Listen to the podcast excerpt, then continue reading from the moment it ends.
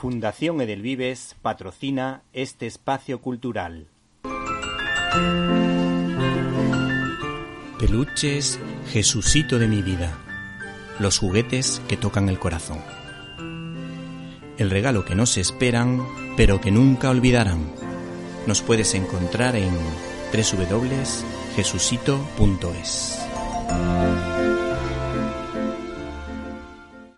Arrojad mi inocencia en la balanza, y el guante de seda pesará más que el guante de hierro. Vuestro honor no vale nada. ¿Cómo fiarme de la palabra de un templario que ha decepcionado a Dios y a su orden?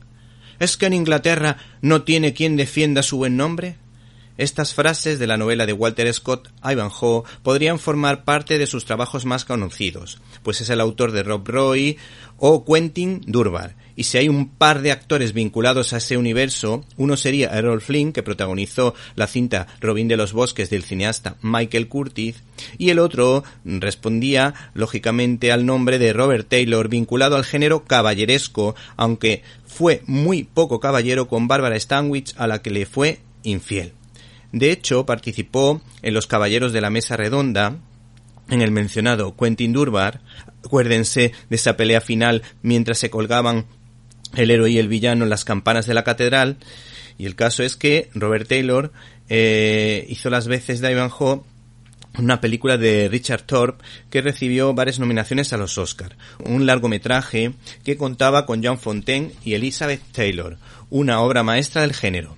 La editorial Vincent Vives tiene en su catálogo Las andanzas de Avanjo, bajo el paraguas del sello Cucaña, adaptado por Manuel Broncano, y las magníficas ilustraciones de John Russ.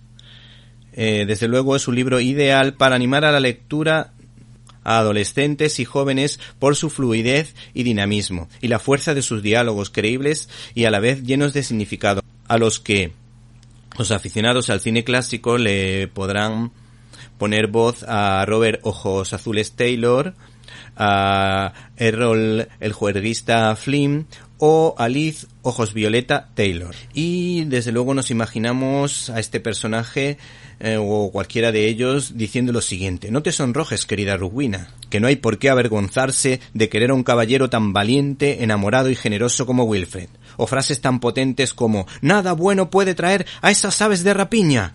Los normandos deberían pacer como los cerdos en vez de comérselos. Sé bien lo que pensáis, pero nunca incumpliré el deber de auxiliar al prójimo aunque sea mi enemigo. No te pierdas, por tanto, esta novela titulada Ivanhoe, editada por Vincent Vives, con valores universales como el sacrificio, el valor de la fe y el valor de la amistad donde también hay guiños a España, como a la ciudad de Granada y a los caballos andaluces, donde además la caridad cristiana está presente.